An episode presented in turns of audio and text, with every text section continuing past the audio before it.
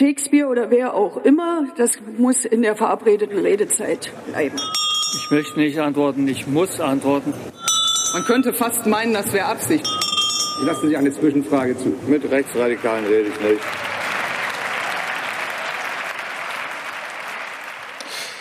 Guten Tag, hier ist der Bundestalk, der Podcast des Taz-Parlamentsbüros. Wir reden hier jede Woche über das, was uns aufgefallen ist, was uns aufregt oder auch das, was uns gefällt. Heute reden wir wieder mal über die Ukraine und den russischen Angriffskrieg. Die Nachrichten von dort sind nicht so besonders gut.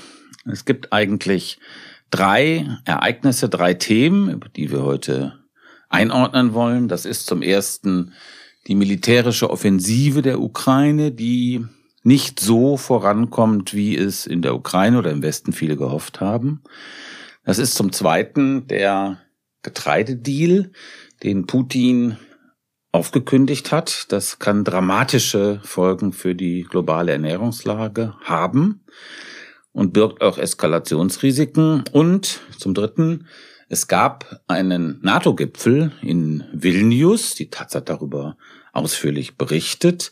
Dort wurde das Verhältnis des Westens der NATO zur Ukraine neu tariert.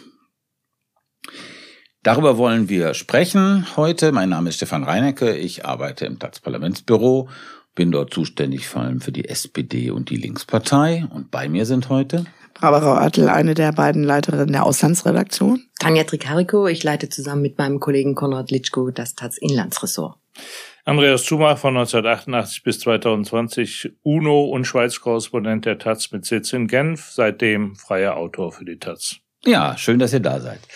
Ich würde gerne anfangen, wie gerade angekündigt, mit dem ganz aktuellen, nämlich dem Getreideabkommen, das Putin nicht verlängert hat. Äh, ich glaube, das war auch eine Reaktion auf die Angriffe, die es gab, ukrainische Angriffe auf die Krimbrücke.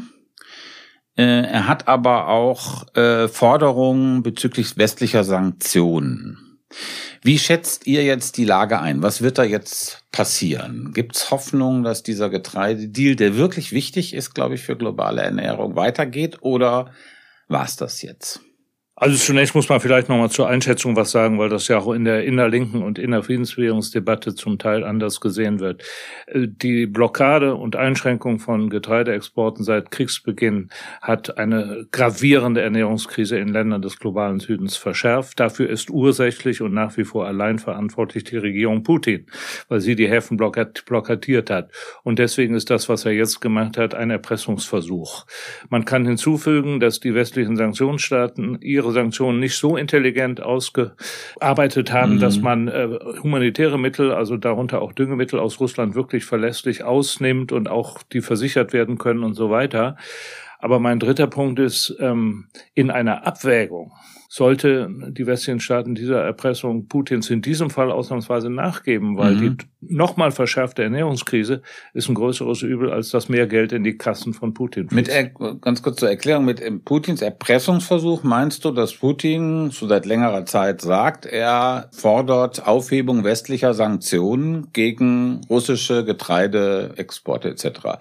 Und da wäre die These, dass der Westen hier nachgeben sollte. Was denkst du dazu? Ich wollte nur einfach noch mal sagen, es geht um vor allen Dingen um diese eine Pipeline, wo Ammoniak äh, geliefert wird und was ja eben interessant ist, dass er Pipeline von wo nach wo? Von Togliatti praktisch dann runter in den Süden. Also äh, aus Russland genau. in den Süden. Und ein Satz noch dazu, weil du gesagt hattest, das sei eine Reaktion auf die Angriffe auf der Krim, die wir ja schon seit einiger mhm. Zeit beobachten, immer mal wieder. Also es gibt eben auch Szenarien, wo klar, also aus denen hervorgeht, dass das schon längst mhm. so angeplant war. Also das würde ich darauf nicht verengen. Und angedroht war. Angedroht war und äh, zwei Punkte vielleicht noch, was ich eben interessant fand, dass gestern aus dem Kreml praktisch gesagt wurde, dass man jedes Schiff, das sich da blicken ließ im Schwarzen Meer, jetzt als Kriegsbedrohung einstufte. Das würde ja im Grunde bedeuten, dass du das dann auch, dass das dann zum Abschluss freigegeben mhm. ist. Und ich würde da Andreas auf jeden Fall zustimmen, dass das also wirklich eine extreme, also es ist auch Krieg mit Hunger, mit Hunger. Und das bedeutet natürlich auch für die, ich habe gestern mit jemandem in der Ukraine geredet, dass natürlich jetzt eigentlich die neue Ernte eingebracht werden sollte, die relativ mhm. gut sein wird.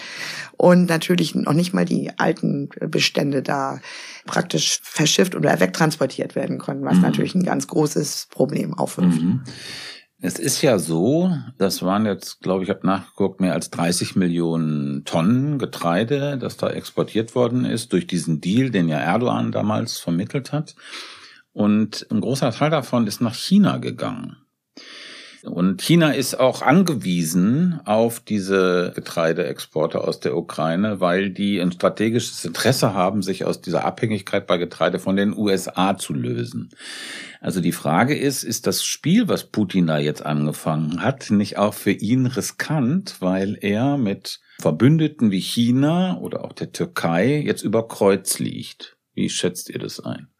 Also meine Antwort wäre, die Hauptsorge, die man haben muss, sind die armen Länder des globalen Südens, die vor Beginn dieses Krieges im Februar letzten Jahres bis zu 87 Prozent ihres jährlichen Getreidebedarfs aus der Ukraine mhm. und aus Russland bekommen haben. Das ergibt an erster Stelle. Und dass die Chinesen, wenn ich das richtig weiß, sonst korrigiert mich, äh, bereit sind, höhere Preise auf den Tisch zu legen im Moment, auch für diese reduzierten Exporte, als dass diese mhm. armen Länder des Südens können und als das auch das UNO-Hilfswerk kann, was ja auch äh, Nahrungsmittel aufkaufen muss auf dem Markt, um bestimmte mhm. Hungerkrisen zu bearbeiten. Das war jetzt die Situation ob Putin durch die neue Maßnahme, wenn es dabei bleibt, mit China in Konflikt gerät oder ob die Chinesen in der Lage sind, sich anderswo zu versorgen, wenn auch vielleicht zu noch höheren Preisen, will ich mal mhm. offen lassen. Ich glaube aber nicht, dass Peking aus diesem Punkt jetzt eine grundsätzlich andere Position mhm. einnehmen wird. Mhm. Also es ist ein begrenztes Risiko. Ich habe eine Frage noch an dich. Mhm. Ähm, geht es nicht auch einfach darum, dass Russland die Preise somit in die Höhe treiben kann, de facto dann auch mehr Einnahmen hat, weil offensichtlich gibt es da einen Mangel. Die russische Wirtschaft liegt am Boden und Krieg kostet einfach wahnsinnig viel Geld, dass das eine Maßnahme ist. Und wenn du sagst, jetzt hier den Erpressungsversuch nachzugeben, wäre es dann tatsächlich so, dass die Länder des globalen Südens, insbesondere ja Sudan, Südsudan, Somalia, Äthiopien, dem die Klimakrise ja auch wahnsinnig zuschlägt. Das heißt, wir haben da Problematiken vor Ort. Es gibt wenig wenig Alternativen, Anbauarten vor Ort um zu, äh, anders zu gestalten und solche Dinge oder jetzt aus anderen Quellen äh, Getreide herzuholen. Ist das tatsächlich dann zugunsten des globalen Südens? Ich würde dieses anzweifeln. Ja, relativ schon, weil äh, ausgelöst durch diese Blockade der ukrainischen Getreideexport haben wir ja äh, zwei Dinge. Wir haben erstens eine enorme Preiserhöhungskrise aber wir haben auch eine reale Verknappungskrise gehabt. Und wenn die armen Länder des Südens jetzt vor der Alternative stehen, entweder überhaupt nichts bekommen und die Menschen ähm, verhungern oder etwas zu bekommen, wenn auch zu höheren Preisen, ist letzteres das kleinere Übel. Und dann wäre es wiederum auch Verantwortung der reichen Staaten des Nordens, hier dann finanziell ihnen zu helfen. Barbara, bitte. Ich wollte noch äh, mhm. ähm, zwei Punkte kurz einspeisen. Das mhm. eine ist, also das ist jedenfalls, was ich den Nachrichten heute Morgen entnommen habe, dass es auch darum geht, wieder an SWIFT andocken zu können. Und das würde also ja. SWIFT ist das äh, globale genau. Finanzsystem. Und das dem, äh, fand ich das. Wo Russland ausgekoppelt ist. Ja, ja. Entschuldigung, ja. Und, und das äh, finde ich, fand ich jetzt ein bisschen erhellend, weil ja eigentlich der, das offizielle Kreml-Narrativ ja äh, ist, dass die äh, Sanktionen also überhaupt nicht wirken oder nicht so wirken, wie der Westen sich das erhofft hat. Wobei du hast gerade gesagt, die russische ähm, Wirtschaft läge am Boden. Da müsste man auch noch mal mhm. ähm, äh, drüber diskutieren. Aber einen kurzen zweiten Aspekt noch.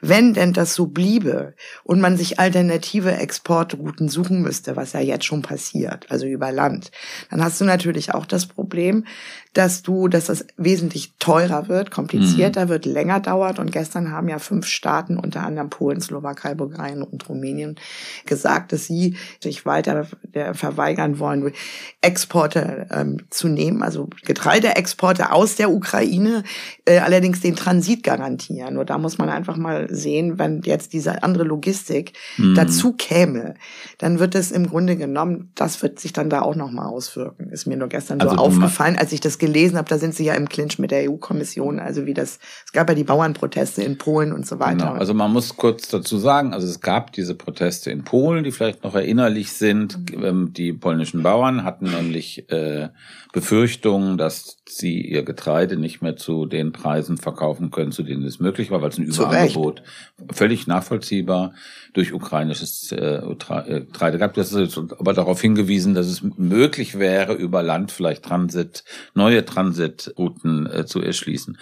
Mich interessiert eine äh, Frage noch. Du hattest ja angesprochen, ähm, dass Putin oder die Moskau eben erklärt hat, alle Schiffe werden jetzt gewissermaßen als feindliche Schiffe identifiziert.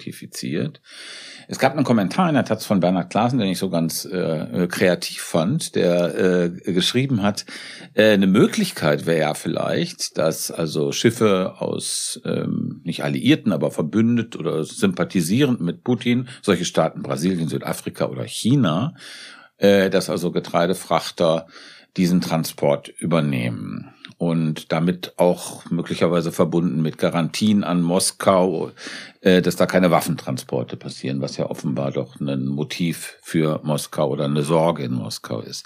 Wie seht ihr, ist das nur so eine Idee oder ist das eine realistische Option? Also ich will einen Bogen weiterschlagen. Nach meiner Überzeugung wird es, da kommen wir nachher zu, überhaupt erst zu einem Waffenstillstand und vielleicht zu Verhandlungen kommen, wenn die äußeren Akteure ihre Einflussmöglichkeiten und Druckmöglichkeiten auf die beiden unmittelbaren Kriegsparteien endlich einsetzen. Und mit Blick auf die Putin-Regierung sind das die Länder des globalen Südens, die bisher schon hauptbetroffen sind von dem Krieg. Und das sind die vor allem, wo das Ernährungs- und Preisproblem dramatisch gewachsen ist. Deswegen mhm. wäre es meine Erwartung, dass die von dir und andere genannten Länder auf einen solchen Vorschlag vielleicht eingehen und auch aus einem eigenen Interesse heraus. Ja. Okay.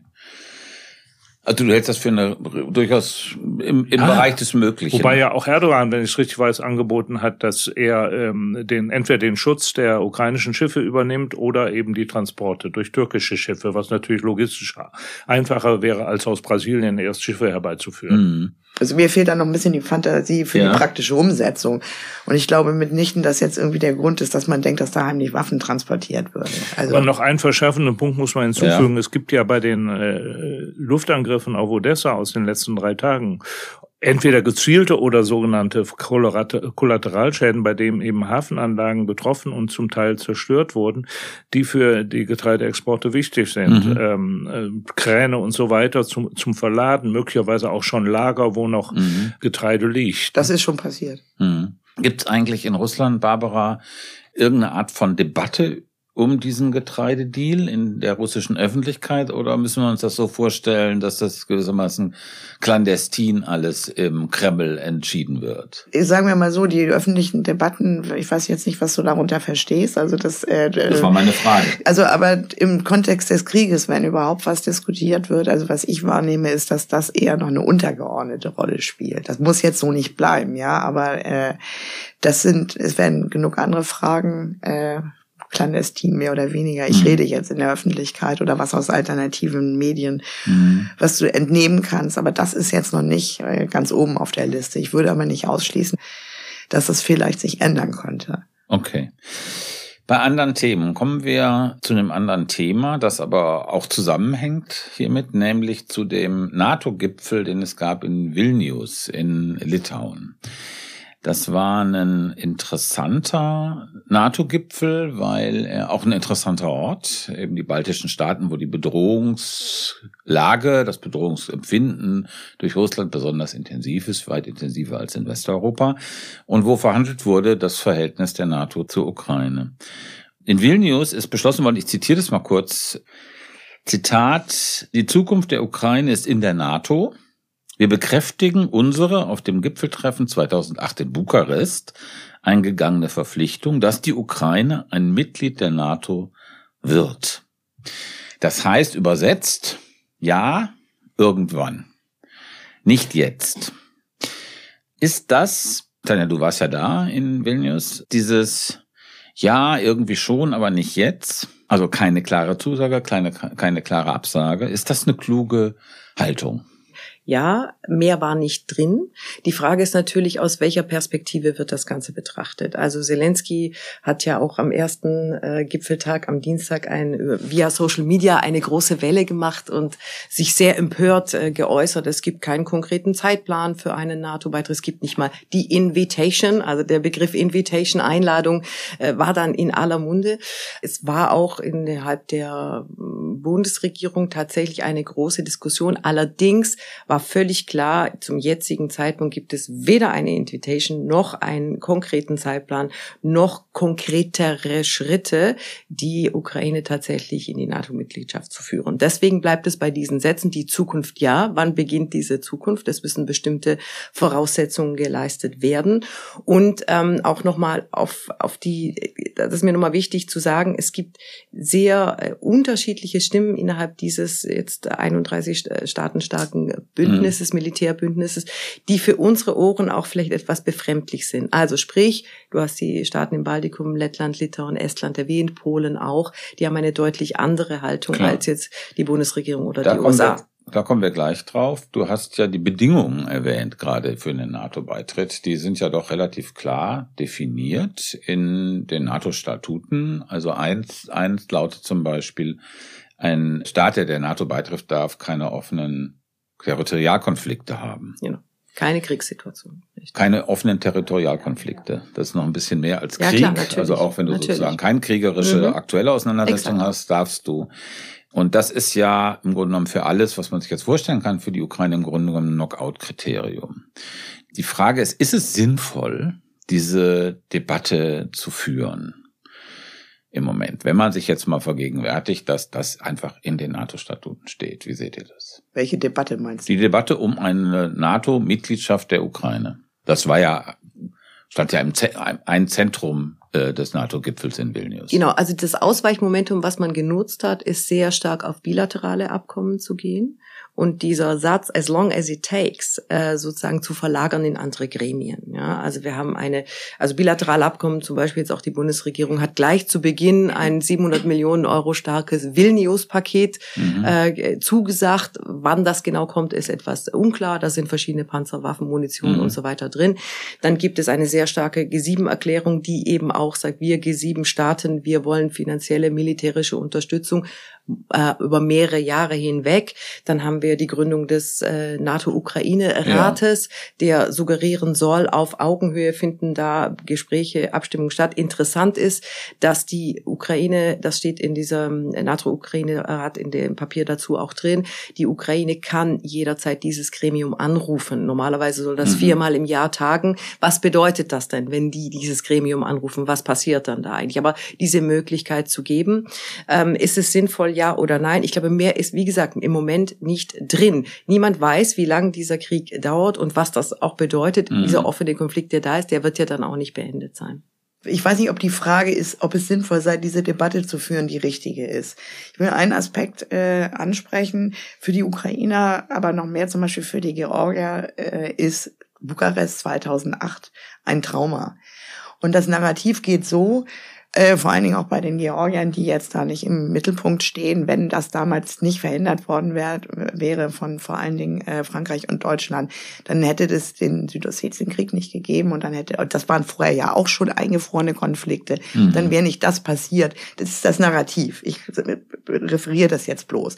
So, bei der Ukraine. Ja, ganz kurz. In Bukarest 2008 ist Folgendes passiert, dass Bush äh, unterstützt hat, eine NATO-Mitgliedschaft der Ukraine und Verbal Georgien. zumindest, aber die treibenden äh, Bremser die, sozusagen waren Frankreich. Und, und Frankreich und, und, also Paris und Berlin haben gesagt, nein, das, und dann war der Kompromiss, diese Formel, die jetzt in Vilnius bekräftigt worden ist, nämlich irgendwann.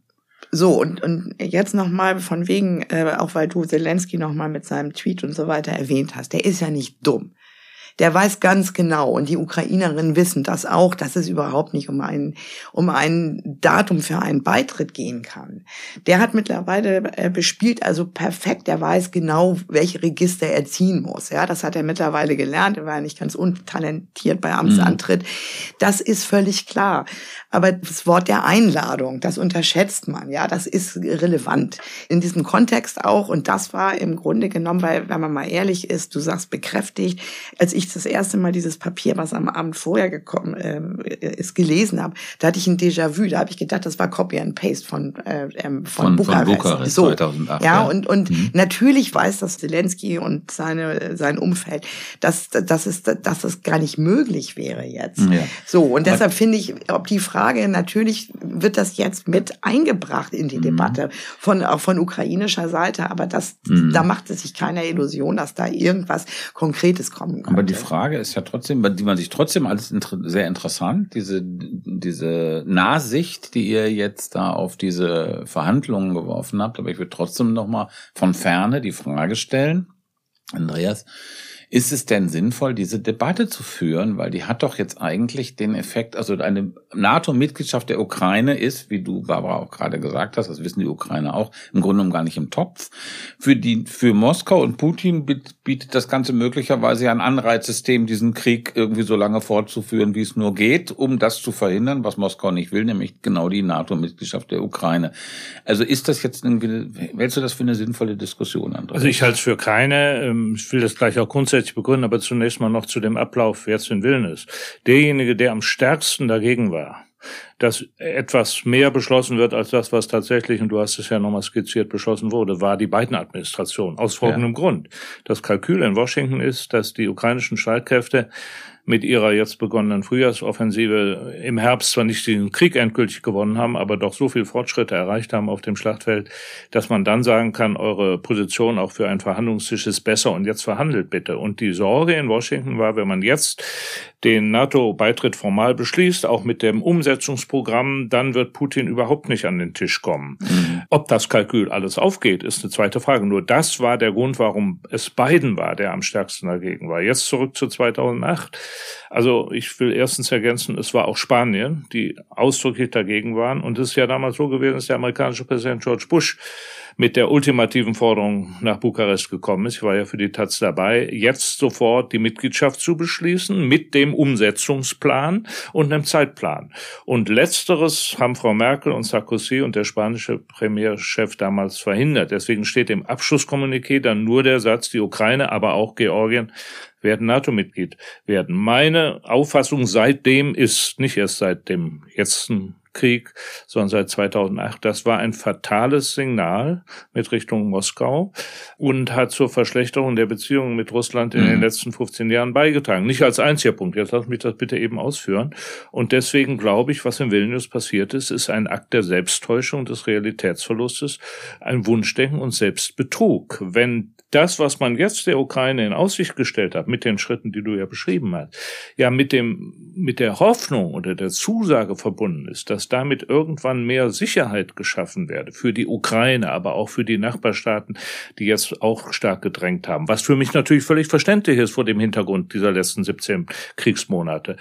Aber ich bin der festen Überzeugung, solange diese NATO-Frage mit Blick auf die Ukraine auf dem Tisch ist, wird es keine verlässliche, dauerhafte Sicherheit geben, weder für die Ukraine noch für die osteuropäischen Staaten noch für die westeuropäischen NATO-Mitglieder und auch nicht für Russland. Das ist das Dilemma, in dem wir sind. Ich glaube, es gibt Widerrede von Barbara. Ja, gut. Aber nee, was heißt Widerrede? Ich wollte, ich, ich finde, ich finde es nur noch mal interessant, darauf hinzuweisen, mhm. aber ich bin da, ich bin da keine Spezialistin für den Bereich, aber meine Wahrnehmung war, dass, da könnt ihr mich jetzt korrigieren, dass ohne diesen Krieg seit dem 24. Februar Schweden und Finnland sich nicht für eine NATO-Mitgliedschaft interessiert hätten. Richtig. Das ist so, klar. Mhm. durch den Beitritt Finnlands hat sich die NATO-Grenze verdoppelt. Also mit Russland. Mit 1340 Kilometer. So, ja. Und dieses Narrativ, die NATO rückt uns auf die Pelle und immer weiter an Russland heran. Geht so. Da würde ich sagen, worüber reden wir? Wir reden einerseits über die NATO ähm, äh, und Russland und andererseits über die Ukraine.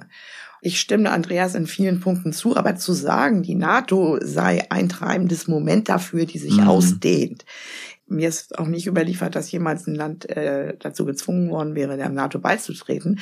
Aber und mhm. im, in dem Fall, wo die nun auch extrem gut ausgerüstete Armeen haben, so viel mir bekannt ist, sowohl Schweden als mhm. auch Finnland, da ist das dann, da kam ja auch, wir werden eine adäquate Antwort, die steht ja aus, aber man ist ja anderweitig vielleicht gebunden. Deshalb finde ich, man muss, wenn im, im, äh, wenn es um die Ukraine geht, da geht es letztendlich darum, wie viel Mitspracherecht gewähren wir Russland auf Dauer im postsowjetischen Raum. Mhm. Und das betrifft nicht nur die Ukraine, sondern mhm. eben auch andere. Das ist natürlich Länder. eine fundamentale Einschätzungsfrage. Ich glaube, bei Andreas, ich habe bei dir so ein bisschen rausgehört, dass du sagst, also ein Motiv, keine Rechtfertigung natürlich, aber ein Motiv für dieses, das, was dann im Februar 22 passiert ist, für diesen russischen Angriffskrieg, war Bukarest und war die Aussicht, die in Moskau als Bedrohung empfunden worden ist, dass die Ukraine NATO-Mitglied wird. Das habe ich richtig verstanden. Ja, und in alle Kommunikation, die es zwischen westlichen Regierungen und Moskau gegeben hat, seit 1991, und die kann man alle nachlesen, ist alles bestens dokumentiert, haben die jeweiligen russischen oder auch noch letzten sowjetischen Führer immer klar gemacht, dass die Ukraine wirklich für sie ein Sonderfall ist von strategischem, kulturellem, historischem, was für ein Interesse. Wir mögen das alle nicht nachvollziehen, für Quatsch halten, aber ähm, das war immer klar, dass das ungleich wichtiger ist als die baltischen Staaten. Und ob Finnland und Schweden jetzt beitreten, ist sicher ärgerlich aus Moskauer Sicht, aber mhm. diese zentrale Bedeutung, die die Ukraine aus russischer Sicht hat, aus Moskauer Sicht, äh, die ist immer deutlich gemacht worden. Und das hat der Westen, glaube ich, nicht wahrhaben wollen wollen, nicht wahrnehmen wollen. Und was du eingangs beschrieben hast, ähm, Territorialkonflikt heißt keine Mitgliedschaft. Das ist doch schon spätestens seit der völkerrechtswidrigen Annexion der Krim Tatsache und der dann dem dann beginnenden Krieg im Donbass, der von Moskau unterstützt wird. Putin konnte wissen seitdem, solange es diesen, mhm. sag mal, bürgerkriegsähnlichen Zustand ja. im Donbass gibt, wird mhm. die Ukraine niemals NATO-Mitglied, auch nicht EU-Mitglied werden. Das heißt, selbst wenn dieser Krieg jetzt zu Ende geht, ja, mhm. und da kommen wir gleich zu, und es zu einem wie auch immer gearteten zunächst mal Kompromiss kommt, bleibt der Territorialkonflikt bestehen. Mhm. Also das Versprechen, was in Vilnius mhm. gegeben mhm. ist, mhm. ist deswegen auch eigentlich ein Stück weit unehrlich gegenüber der Ukraine. Ja, verstehe. Mhm. Mhm. Aber äh, Tanja, du hast es ja ein bisschen, oder habe ich das richtig rausgehört? Du hast ja gesagt, mehr war nicht drin, hast du am Anfang gesagt. Das heißt, du hältst es im Grunde genommen noch für verständlich oder nur verständlich oder wünschenswert, dass es so eine NATO-Beitrittsperspektive für die Ukraine gibt. Und siehst du diese Konterargumente, also die Argumente, die Andreas gerade äh, aufgeführt hat, hältst du die für nicht so bedeutend oder wie Nein, ich halte die, die durchaus für bedeutend, ja. aber äh, was mir wichtig ist, einfach da auch vor Ort gewesen, mit vielen Diplomaten, Delegierten gesprochen zu haben. Das ist schon eine Zerreißprobe, es ist mal ein, ein ausgelutschtes Wort so ein bisschen, aber mhm. tatsächlich ist es so, es wurde ja um jedes Komma, um jedes Wording äh, gerungen, ja. Und wir hatten äh, bei uns äh, in, in, in der Wochentat äh, ein Interview mit dem estnischen Außenminister Margus Sagner. So, das hat natürlich für große Provokation und Kontroverse geführt, weil diese Person aus der historischen Erfahrung heraus ganz anders argumentiert. So, und ich würde das nicht äh, unterschätzen, dass Estland, Litauen, Lettland, Polen eine sehr starke Stimme da haben, sehr stark auftreten. Im Übrigen auch noch als kleine Beobachtung von vor Ort. Ähm, Zelensky ist ja nicht umsonst, bevor er die Diplomaten getroffen hat oder bevor er zum Gipfel gefahren ist, auf dem Marktplatz in Vilnius aufgetreten, mhm. hat eine flammende Rede Rede gehalten. Dann gab es danach ein Konzert. Also äh, und diese ganze Stadt ist äh, zugepflastert mit äh, blau-gelben Fahnen. Ja. Also die Solidarität ist hoch. Im Übrigen auch im persönlichen Gespräch mit Leuten. Für die ist das völlig klar.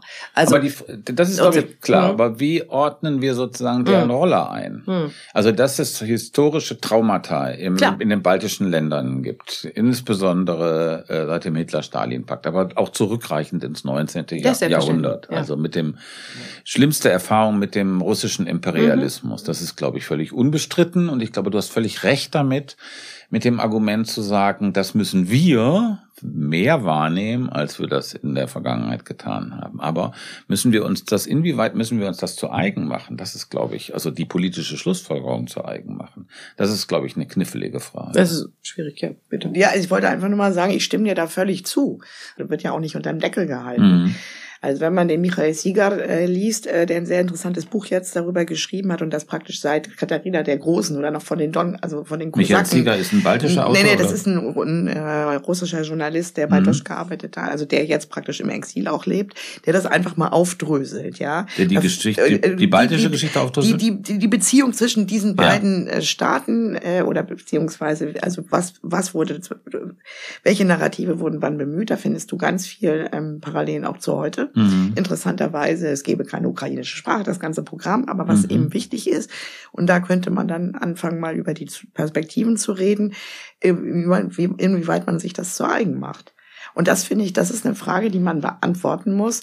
Und ich meine, wenn man sich jetzt die Pamphlete, das ist ja erfreulicherweise alles offen, dass es einfach darum geht, und dabei bleibe ich auch, dieses Volk, dieses auszulöschen, die Kultur, die Sprache, dann frage ich mich, okay, äh, äh das, also so, das hatten wir ja, äh, hatten wir ja nicht. Aber das ist das, ich meine, man kann jetzt sagen, Medvedev, der ehemalige Präsident, sei ein Idiot, der ja regelmäßig sich da hervortut. Aber du kannst es genau nachlesen, da ist, wird gar nicht mal mehr der Faschismus bemüht.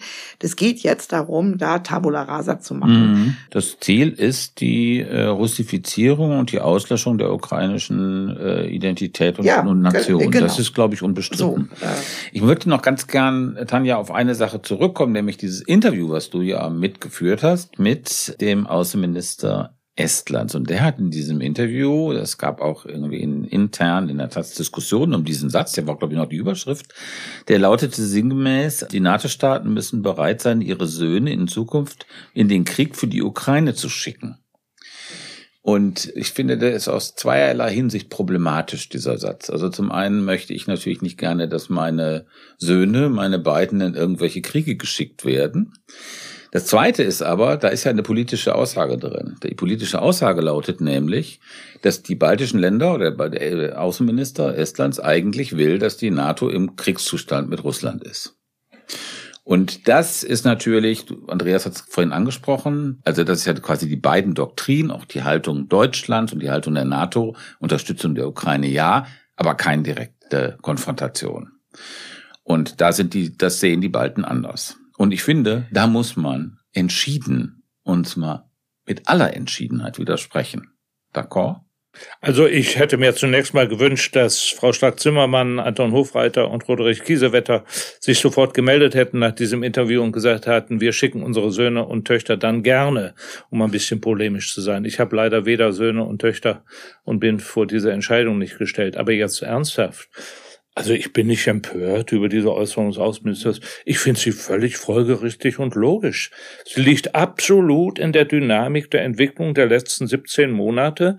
Und ich sage voraus, wenn diese Dynamik so weitergeht, also mit äh, diesem Krieg und Waffenlieferungen ohne klarem politisch-militärischem Ziel, da werden wir noch zu kommen, werden wir spätestens im November die Forderung nach westlichen Truppen haben. Nicht nur durch den Außenminister äh, Estland, sondern mhm. das werden dann auch ausdrücklich die Forderungen nach deutschen Bundeswehrsoldaten sein. Das und dann will ich mal sehen, bin ich gespannt, wie weit denn diese rote Linie, die du eben nochmal emphatisch unterstrichen hast, hältst. Okay, das bitte. Ich würde dir da zustimmen. Es ist ganz klar, die Eskalationsspirale dreht sich weiter. Das war ja auch schon auf dem Gipfel so. Es gibt eine F-16-Allianz. Äh, da gab es natürlich sofort von F-16-Allianz musst äh, du erklären. Die F-16-Kampfjet-Allianz sind bestimmte mhm. Kampfjets, die in der Ukraine eingesetzt werden sollen, die die Ukraine noch nicht hat und anfordert. Es gibt insgesamt elf Staaten, die sich an dieser Unterstützung beteiligen.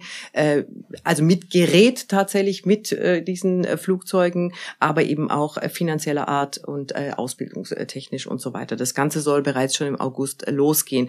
Äh, und natürlich hat er, wir hatten Gelegenheit mit dem ukrainischen Verteidigungsminister direkt zu sprechen und der natürlich sofort und unmittelbar sagt, die äh, Bundesregierung muss einsteigen, Deutschland muss einsteigen. Sie haben selber keine Kampfjets, okay, aber sie müssen ausbilden, sie müssen Geld liefern, sie müssen sich beteiligen. Sprich, das ist dann wieder die nächste Stufe, die da ist.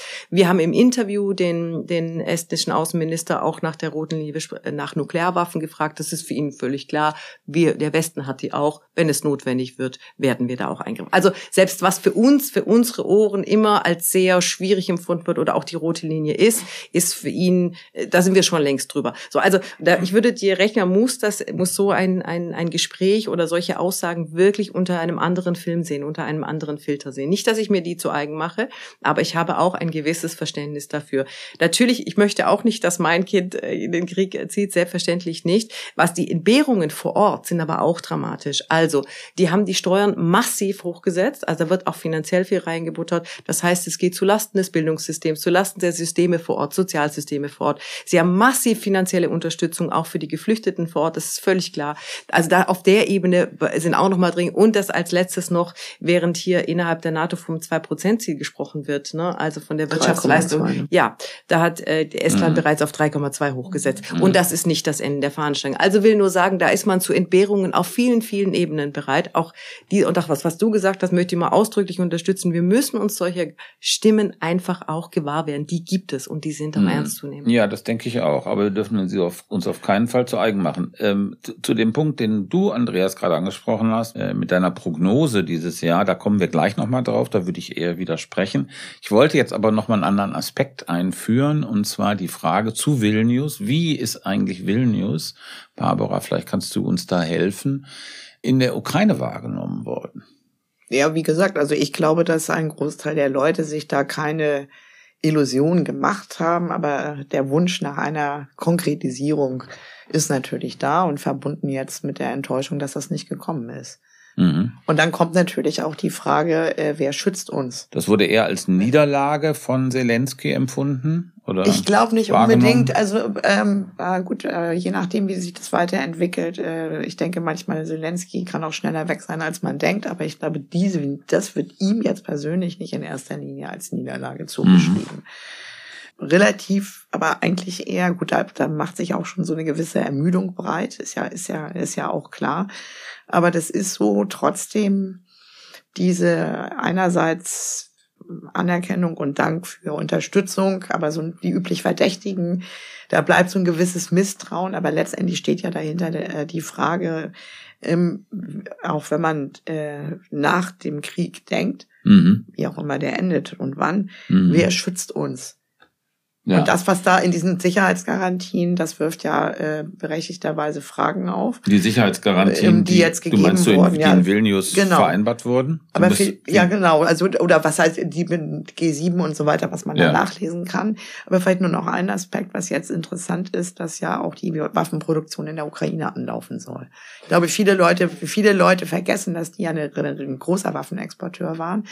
Und jetzt ist es halt so, dass es Rheinmetall da einsteigt. Da soll an, also angeblich im Westen der Ukraine, wo weiß man noch nicht, eine Fabrik entstehen, die in wenigen Monaten ihren Betrieb aufnehmen soll. Plus eben mit Erdogan gibt es den Deal, dass man diese äh, Bayraktar-Drohnen dort bauen will. In, ja, Erdogan in, in, spielt ja sowieso eine interessante ja, Rolle in genau. diesem Konflikt, muss man sagen. Also im Grunde, um nicht, ja. um vielleicht auch selber ein bisschen diese Abhängigkeit ja. zu reduzieren von den Lieferungen, aber das, das ist jetzt, das hat Resnikow auch vor zwei Jahren. Eine, eine kurze Nachschärfung, die ich aber wichtig finde, gerade in diesem Sicherheit, äh, Kontext Sicherheit. Das ist ja interessant, welches Wording verwendet wird. Also Kanzler Scholz spricht von Sicherheitspartnerschaft, was was anderes ist als Sicherheitsgarantien. Garantien. Und andere machen Sicherheitszusagen. Also da ist man offensichtlich mhm. sich nicht ganz einig einig, auf welchem Level das Ganze mhm, passieren aber soll. Und dann kann natürlich auch ein Unsicherheitsfaktor, ja, aber der ist da, beschrieben, egal wie das, das heißt. Da. Aber der, verstehe, genau. ich, ich erinnere das, erinnere ich, ist es richtig, dass doch die Politik von Washington und Berlin sehr ähnlich ist.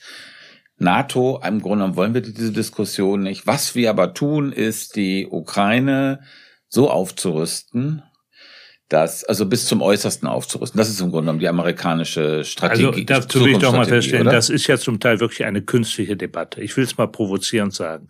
Was wäre denn der Mehrwert mit H einer formalen NATO-Mitgliedschaft jetzt? Der Artikel 5, die immer bei uns auch fälschlich zitierte ja. Beistandsgarantie, heißt mitnichten automatisch, dass dann sofort militärischer Beistand in welcher Form auch immer geleistet werden müsste oder gar das mit eigenen Bodentruppen dem angegriffenen Land zu Hilfe gekommen werden müssen. Das ist eine Chimäre.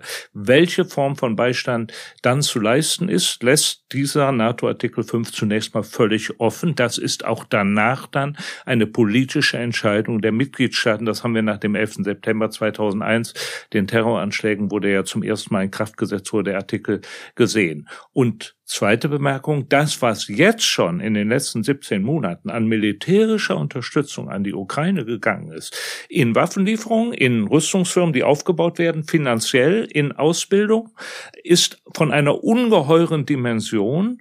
Und die dritte Bemerkung, wer definiert, wann eine rote Linie überschritten ist, wo man dann sagt, die NATO ist im Krieg. Das ist doch von Anfang an, war meine Position vor allem der Willkür von Herrn Putin überlassen, das festzustellen. Der hat auch schon bei den ersten Finanz- oder Wirtschaftssanktionen gesagt, das sei eine Kriegserklärung. Ja, Also da ist eine gewisse Unehrlichkeit bei uns in, in, in der Debatte und deswegen meine Prognose, die jetzt noch mhm. gezogene rote Linie auch physisch westliche Soldaten auf ukrainisches Territorium mhm. zu schicken oder auch Luftwaffenpiloten, äh, wird irgendwann sehr stark in Frage gestellt und vielleicht sogar kippen. Mhm. Ich hoffe Ohne nicht. formale Mitgliedschaft. Ich hoffe nicht.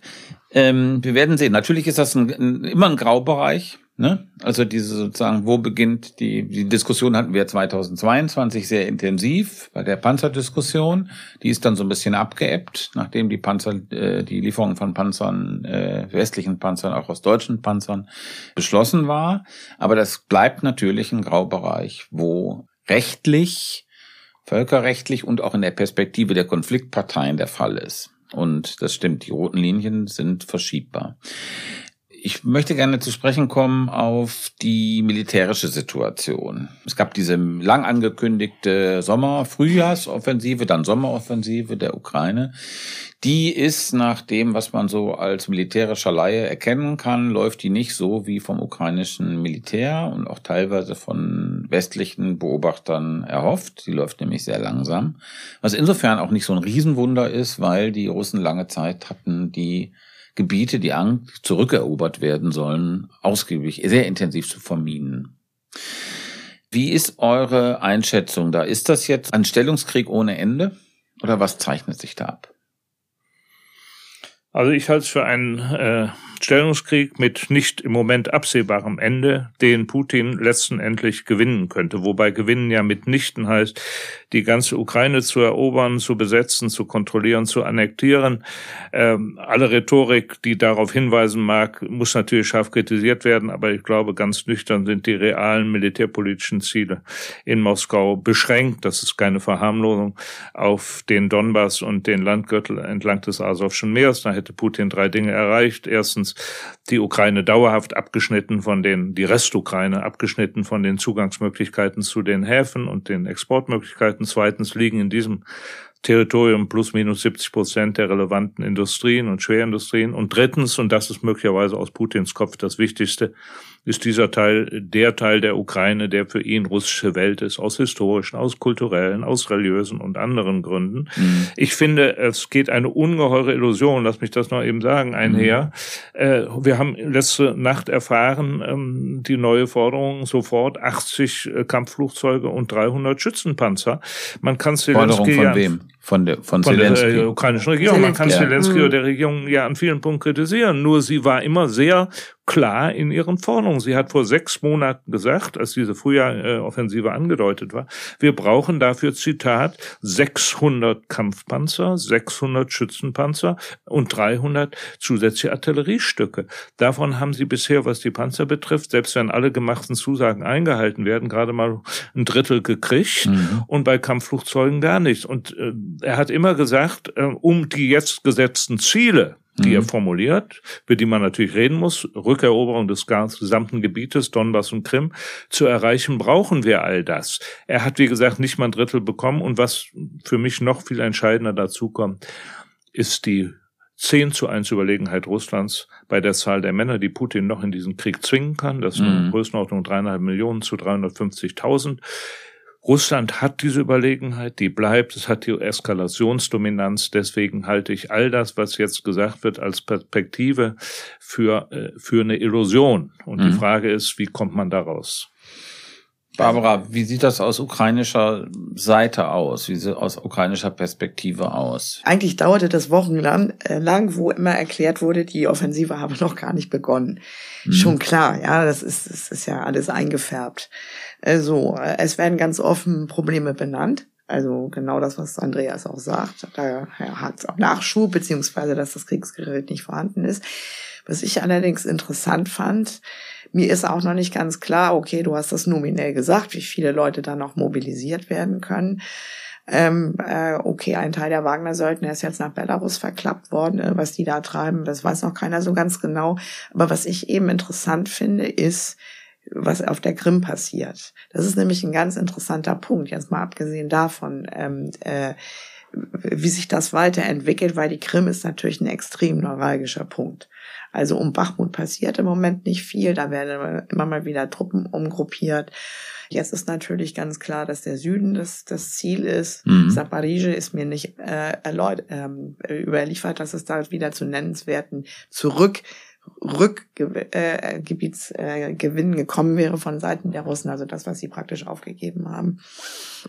Äh, und deshalb, äh, äh, aber also die, wenn wenn die Krim äh, in Mitleidenschaft gezogen ist, da bricht regelrechte Hysterie aus. Also du meinst jetzt den Angriff, die Angriff auf die ja, Brücke? Ja, die, nicht nur den Angriff auf die Brücke, die Explosion, es sind vier Dörfer evakuiert worden und so weiter. Ja, also das ist, das ist äh, natürlich, das wird ja nicht umsonst äh, äh, mhm. möglichst unterm Deckel gehalten, was natürlich nicht mehr funktioniert. Aber ich will nur sagen, dass, dass ich immer wieder überrascht bin, selbst wenn es diese Überlegenheit geben sollte, äh, da, also das ist, da wird das ein ganz heikles Terrain. Für, für die aus russischer Perspektive. Aus russischer Perspektive. Es gab ja, ja jetzt zwei Generalmajore, die abberufen worden sind, offenbar. Also das. Wo war, jetzt? In Moskau oder in Kiew? Was nee, nee, in, in, Moskau. In, in, Moskau. in Moskau. Aber nicht ja. in Moskau, sondern Insgesamt an, an 13 an der Front. sind äh, äh, praktisch. Wie ordnest du das ein? Wir haben jetzt sozusagen über die ukrainischen Schwierigkeiten, äh, den Krieg weiterzuführen, gesprochen. Wie ordnest du diese Abrufung von den Generalmajoren? Ist das ein, ist das, ist das wichtig?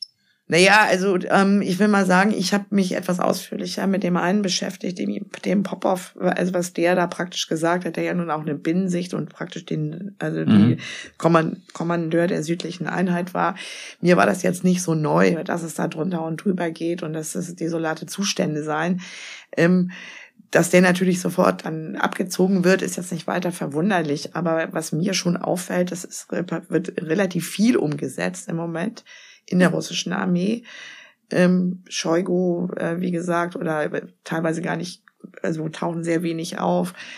Ähm, mhm. Deshalb glaube ich, da ist schon, äh, das darf man nicht unterschätzen. Also wie das jetzt, wohin das jetzt läuft, keine Ahnung, aber es sind jetzt mittlerweile 13 mhm. hoch karätige Generäle. Mhm. Ein Teil ist festgenommen, wird verhört. Einige sind nicht sichtbar, man weiß nicht ganz genau. Mhm. Plus die Umbesetzung. Mhm. Das war eine Kritik sozusagen an äh, von Popov, dass nichts funktioniert oder so wenig, naja, das viele ist, lachen. Ja, aber also ja. relativ ein vernichtendes Zeugnis dessen, was er da, während er da Kommandeur war, und das war nicht lange, war ein paar Wochen, was er da gesehen hat. Und das, das eine ist sehr interessant, innerrussisch, auch über Wagner-Aufstand spricht jetzt irgendwie niemand mehr. Du verfolgst ja die ganzen Medien vor Ort, das plätschert so ein bisschen ab in unserer Wahrnehmung. Ich will aber noch mal auf einen naja, Punkt eingehen. geht so. Ja, ja, so, also zumindest in, in, in unserer ihr deutschen Berichterstattung. Ich glaube, ein Punkt, der nicht zu äh, unterschätzen ist, dieses Window of Opportunity, von dem immer gesprochen wird für die Ukraine. Ähm, es gibt Stimmen, unter anderem aus äh, Tschechien, Ex-NATO-General, der jetzt ja auch, äh, also Präsident ist, Peter Pavel, äh, der sagt, also da maximal bis nach dem Sommer. Das ist jetzt in ein paar wenigen Wochen. Und äh, daran anschließend dann also diese Unterstützung as long as it takes.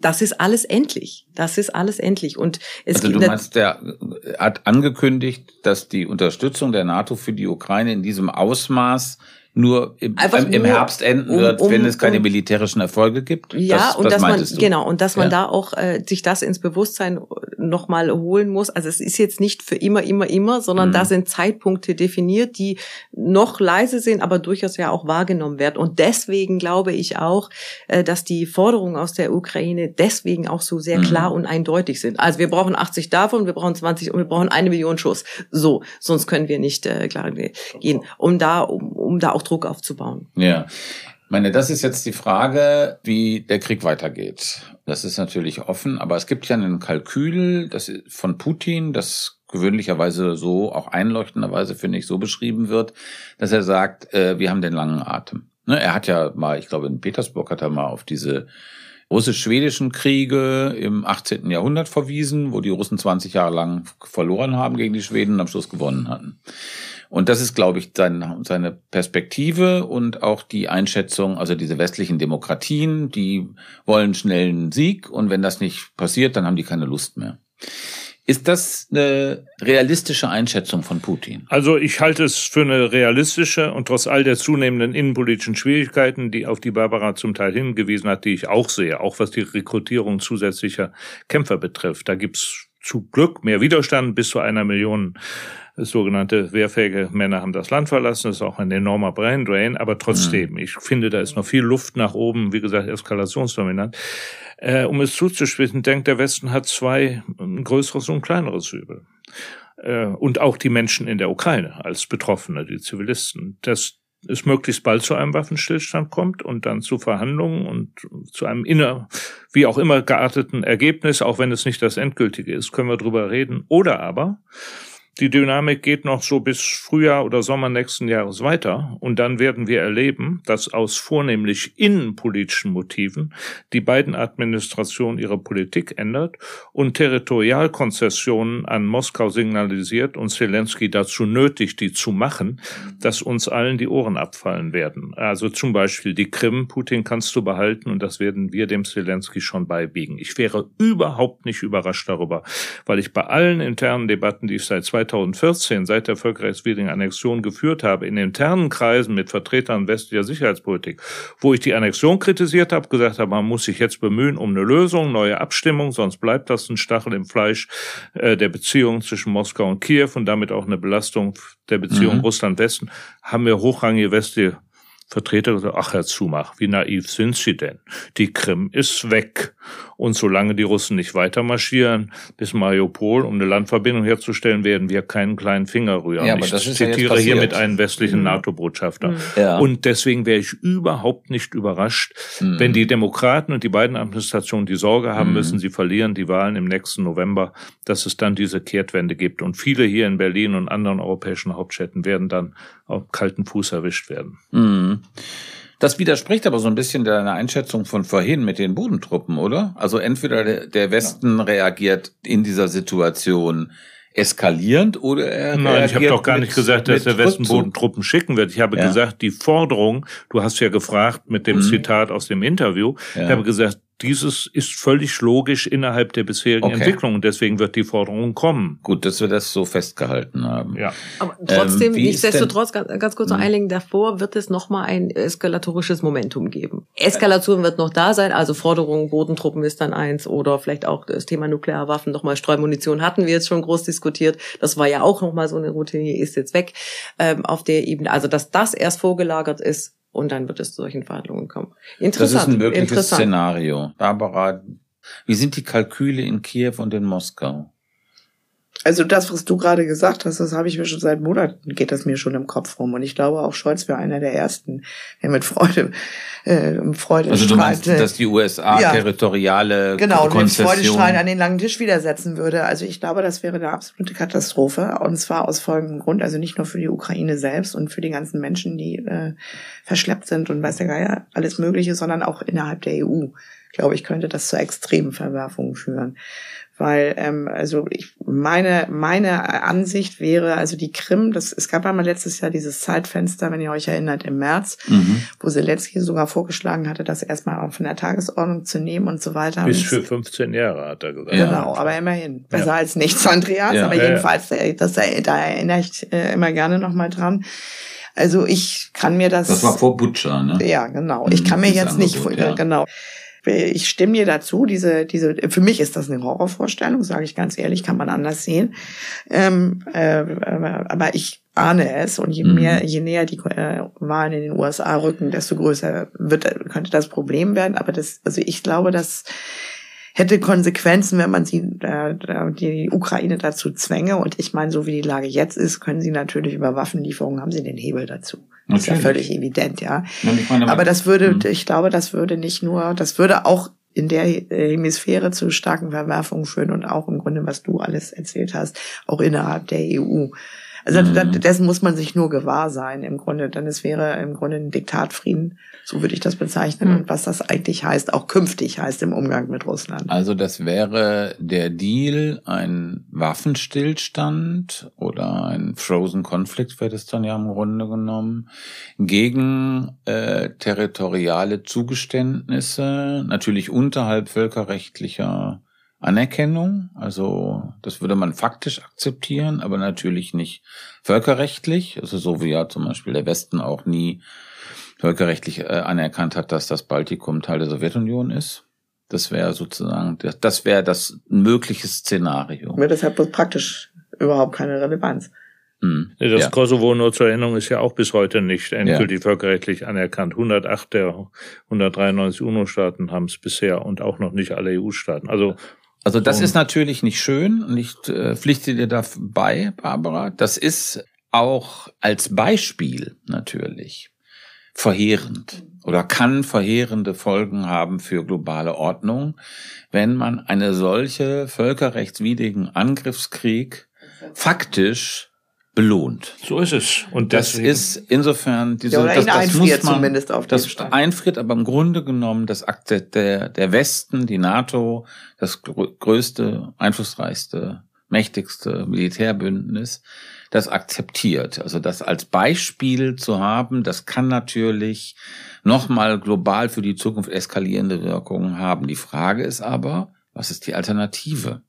Also für mich ist die Alternative, dass man jetzt äh, dem Putin zumindest die Form von Garantien gibt, die Russland, ich sage auch mal ein Stück weit aus den legitimen Sicherheitsinteressen, die es auch hat und seit 1991 reklamiert hat, hat. Das heißt zum Beispiel, und das hat der Kanzlerberater, der außenpolitische Plöttner ja angedeutet, nach diesem interessanten Treffen in Kopenhagen vor drei Wochen, wo erstmals äh, die G7-Staaten, mhm. die BRICS-Staaten mhm. und die Ukraine waren, hat Plöttner gesagt, äh, sehr konkret, zum Beispiel Verzicht auf Stationierung von cruise-missiles-fähigen äh, Raketenabschussbasen. Sehr und so gäbe es, eine, was wir aus Zeitgründen jetzt leider nicht machen können, eine ganze Reihe von konkreten, auch rüstungskontrollpolitischen anderen Sicherheitsgarantien. Ich bin zweitens der Überzeugung, ich will es nochmal sagen, die NATO muss diese Frage der NATO-Mitgliedschaft vom Tisch nehmen und ich stelle mir schon die Frage, ob man nicht zu dem Paket der zehn Punkte, was Barbara erwähnt hat, vom 29. März letzten Jahres, äh, doch in wesentlichen Punkten zurückkommt, der ja sagt, wir brauchen die NATO-Mitgliedschaft nicht, wir wollen Neutralität, keine ausländischen Militärstützpunkte, was natürlich im Klartext auch heißt, nicht mehr länger die Marinebasis der Russen auf mhm. Sebastopol. Und wir brauchen verlässliche Sicherheitsgarantien, einfrieren Krim 15 Jahre, um darüber zu verhandeln. Und ich, Zelensky will mit Putin direkt über Donbass verhandeln. Und das unterfüttert also einfriert zunächst mal den heißen Konflikt. Wie gesagt, das ist nichts Endgültiges. Und dann sich die Zeit nimmt für weitere Verhandlungen und für Referenden. Das ist ganz wichtig. Sowohl auf der Krim wie im Donbass, die diesmal natürlich nicht von Moskau organisiert werden, wie im März mhm. 2014, sondern von UNO und oder OSZE, mit der Option, die es damals nicht gab, eine weitestgehende Autonomie der Krim und des Donbass innerhalb der Ukraine, inklusive eigene Steuern erheben mhm. dürfen und so weiter. Ja, aber du weißt ja, woran das damals gescheitert ist. Das Minsk 2, ja. Also, ja, 2014 war ja keine saubere Abstimmung, von daher. Nee, ich sag mal, du musst leider gucken, was heißt dieser Autonomiestatus dann. So. Mhm. Darum ging es ja auch in welcher Reihenfolge. Erst äh, freie, faire Wahl, das würde ja auch ein Referendum implizieren. Und dann die Autonomierecht, das war ja einer der Knackpunkte, warum das im Grunde genommen gescheitert ist. Man nochmal die Frage gestellt, was ist die Alternative zu diesem Szenario, das wir vorhin ja skizziert haben, was im Grunde genommen du gesagt hast, das könnte im Interesse der beiden Regierungen sein. Also territoriale äh, Zugeständnisse. Was gibt's überhaupt dazu? Wie sähe das aus? Wie sieht dieses Alternativszenario aus? Das ist doch dann eine weitere militärische Unterstützung, eskalierend, dann auch mit Kampfjets als nächstes der Ukraine. Ist der politische Wille dazu da? Ist das Durchhaltevermögen dazu da? Wie schätzt ihr das ein im Westen? Die Alternative, du hast es ja schon gesagt, wäre weitere Aufrüstung, den Sieg der Ukraine weiter zu befördern, mehr Munition zu liefern, mehr Unterstützung, mehr Ausbildung, mehr Geld und so weiter. Aber der politische Wille ist dazu nicht da und ich halte das auch für richtig, dass das im Moment, weil das bringt nichts. Also dann doch mal über Monate, Jahre hinweg, da sind wir über der Frage Stellungskrieg, es ist ein zermürbender, ausdauernder, langwieriger Krieg auf beiden Seiten, viele, viele, viele tausend Tote. Hm, schwierig. Ja, so. Und zumal, zumal ja auch, man kann das einerseits ja so sagen, aber zumal ist es ja auch praktisch de facto gar nicht möglich in der Umsetzung. Das sieht man ja auch. Es werden jede Menge Zusagen gemacht, was dann geliefert wird, was dann tatsächlich ange ist tatsächlich an, an Hardware, mhm. an, die man dann auch nutzt auf dem auf dem Schlachtfeld, ähm, kommt ja gar nicht an oder zu spät. Mhm. Also weil du jetzt nach Alternativen gefragt hast, ja, aber wir denke, scheuen uns ja natürlich auch über solche. Natürlich ist das wie, ein, wenn wir andere Kriege als Blaupause nehmen, ist das natürlich so. Aber ich finde es interessanter, auch die Frage, die du aufgeworfen hast, nochmal das Stichwort äh, Blaupause für andere Konflikte. Mhm. Also ein Thema, was dann ein bisschen unterging auf dem äh, NATO-Gipfel, war natürlich auch der indopazifische Raum, äh, die Auseinandersetzung mit China. Also da, wie man sich da neu aufstellt. Ne? Japan stark mit reinzuholen, auch das als großes Thema zu setzen, ist dann ein bisschen unter runtergefallen. Wir haben den Taiwan-China-Konflikt. Also wenn das auf der Ebene Ukraine-Russland so funktioniert, mit all den Prämissen, die du jetzt gerade genannt hast, die mir äh, auch durchaus äh, ein Stück weit logisch erscheinen, was passiert dann an anderen Orten? Mhm. Also ich bin der Meinung, wie du auch, Stefan, es würde einen weiteren schlimmen Präzedenzfall setzen und damit die Völkerrechtsnormen, die seit 1945 vereinbart wurden und die universell gelten, noch weiter unterminieren, wie das seit mhm. dem NATO-Kosovo-Krieg schon passiert ist. Aber mit Blick auf China halte ich das wirklich für eine leere Drohung. Ich denke, die chinesische Führung mit allem, wo sie zu kritisieren ist, wäre mit dem Klammerbeutel gepudert, wenn sie militärisch gegen Taiwan vorgehen würde. Sie entspricht überhaupt nicht in ihrem Interesse. Der derzeitige Status quo ist ist auch ökonomisch viel besser für China und ein militärisches Vorgehen wäre mit hohen Risiken für China befasst, auch ohne dass die NATO-Staaten Taiwan militärisch zu Hilfe mhm. kämen. Okay, gut. Aber vielleicht noch eine letzte Frage nochmal an diesem Punkt. Wie schätzt du denn ein die Bereitschaft in Moskau von Putin, sich auf so einen Deal einzulassen? Ich meine, wir reden jetzt sozusagen über die westliche Perspektive. Was meinst geredet, du jetzt, welchen Deal? Einen, äh, wie auch immer, gearteten äh, Kompromiss, so wie, wie wir ihn vorhin beschrieben haben, gibt es Signale, Wahrscheinlichkeiten, dass eine Offenheit bei Putin da ist. Weil so, für so, also meine für so Theorie braucht man ist, ja zwei. Es ist ja von Anfang an immer gesagt worden, wenn Friedensverhandlungen, dann nur zu unseren Bedingungen. Hm. Das gilt nach wie vor. Und mein Eindruck ist, aber da weiß ich eben nicht genau, wie viel Kampfkraft noch da ist. Mhm. Das könnte auch mit der Krim zu tun haben, dass ich glaube, dass äh, Putin ziemlich genau darauf spekuliert, dass der Westen irgendwann die Lust verliert und ihm der Atem abhanden kommt.